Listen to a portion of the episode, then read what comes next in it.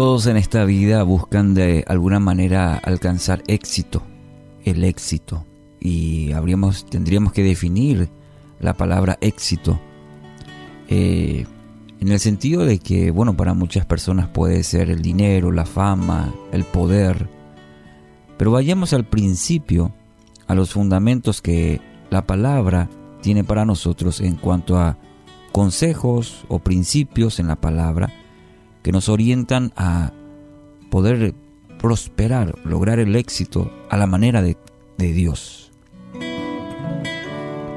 En primer lugar, el principio que me gustaría compartirte es ponerle freno a la preocupación. Filipenses 4, 6 y 7. No se inquieten por nada, más bien en toda ocasión con oración y ruego, presenten sus peticiones a Dios y denle gracias. Y la paz de Dios, que sobrepasa todo entendimiento, cuidará sus corazones y sus pensamientos en Cristo Jesús. La ansiedad y la preocupación se basan en el temor y el temor ahoga nuestra fe, nuestra confianza plena en Dios. Entonces, cada día debemos decidir entregar todo aquello que nos preocupa en manos de aquel que todo lo puede.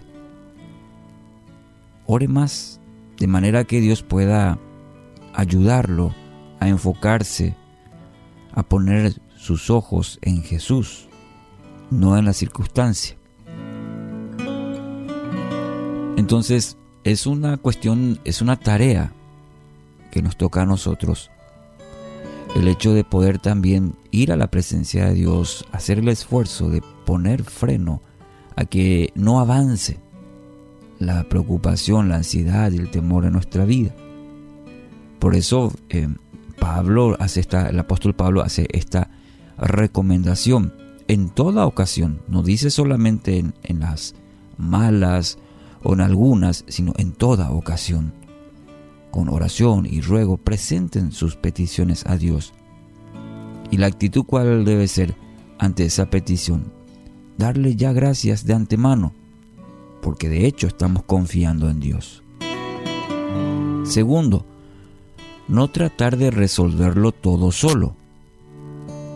Como seres humanos creemos que podemos, eh, a veces como en las películas, el llanero solitario, a, arreglar, componer, solucionar las situaciones, las, situaciones digo bien, eh, solos.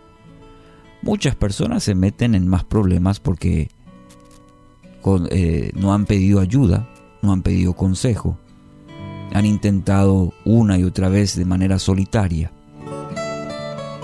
Y como seres humanos somos muy limitados, pero cuando tenemos a Dios de nuestro lado, como nuestro Señor, como nuestro Salvador, las cosas cambian. Entonces, deje de luchar solo y permita que Dios sea parte de su vida y traiga el equilibrio que necesita. Isaías 55:9 Mis caminos y mis pensamientos son más altos que los de ustedes, más altos que los cielos sobre la tierra. Tercero, no empuje más de la cuenta. Debemos aprender a esperar el tiempo de Dios. ¿Cuántas veces viene ese pensamiento que parece que Dios no se mueve, que no escucha? En tanto creemos que nuestra necesidad eh, no puede esperar. Y es ahí donde muchas veces fracasamos. El esperar el tiempo de Dios, y es ahí donde parece que, bueno, Dios está muy ocupado y volvemos a tomar nosotros las riendas, las decisiones en nuestra vida. Como para hacerle un favor a Dios. ¿eh? Isaías 30, 18. Porque el Señor es un Dios de justicia. Dichosos todos los que en Él esperan. Recuerde, muchas veces el silencio de Dios es justamente porque desea que aprendamos a depender solamente de Él.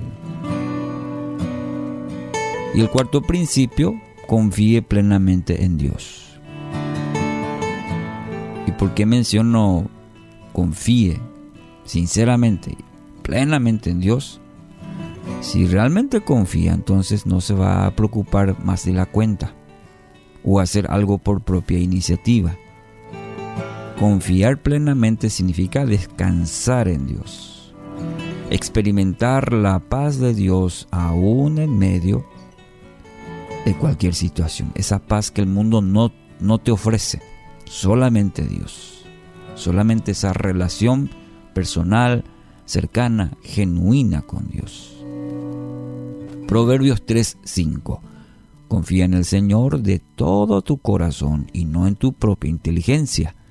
Reconócelo en todos tus caminos y Él allanará tus sendas.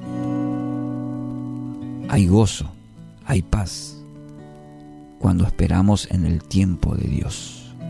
Así que hoy, querido oyente, en este inicio de semana, en este día quizás crucial para su vida, permita que Dios le dirija hacia los planes, los planes de Dios, no los suyos.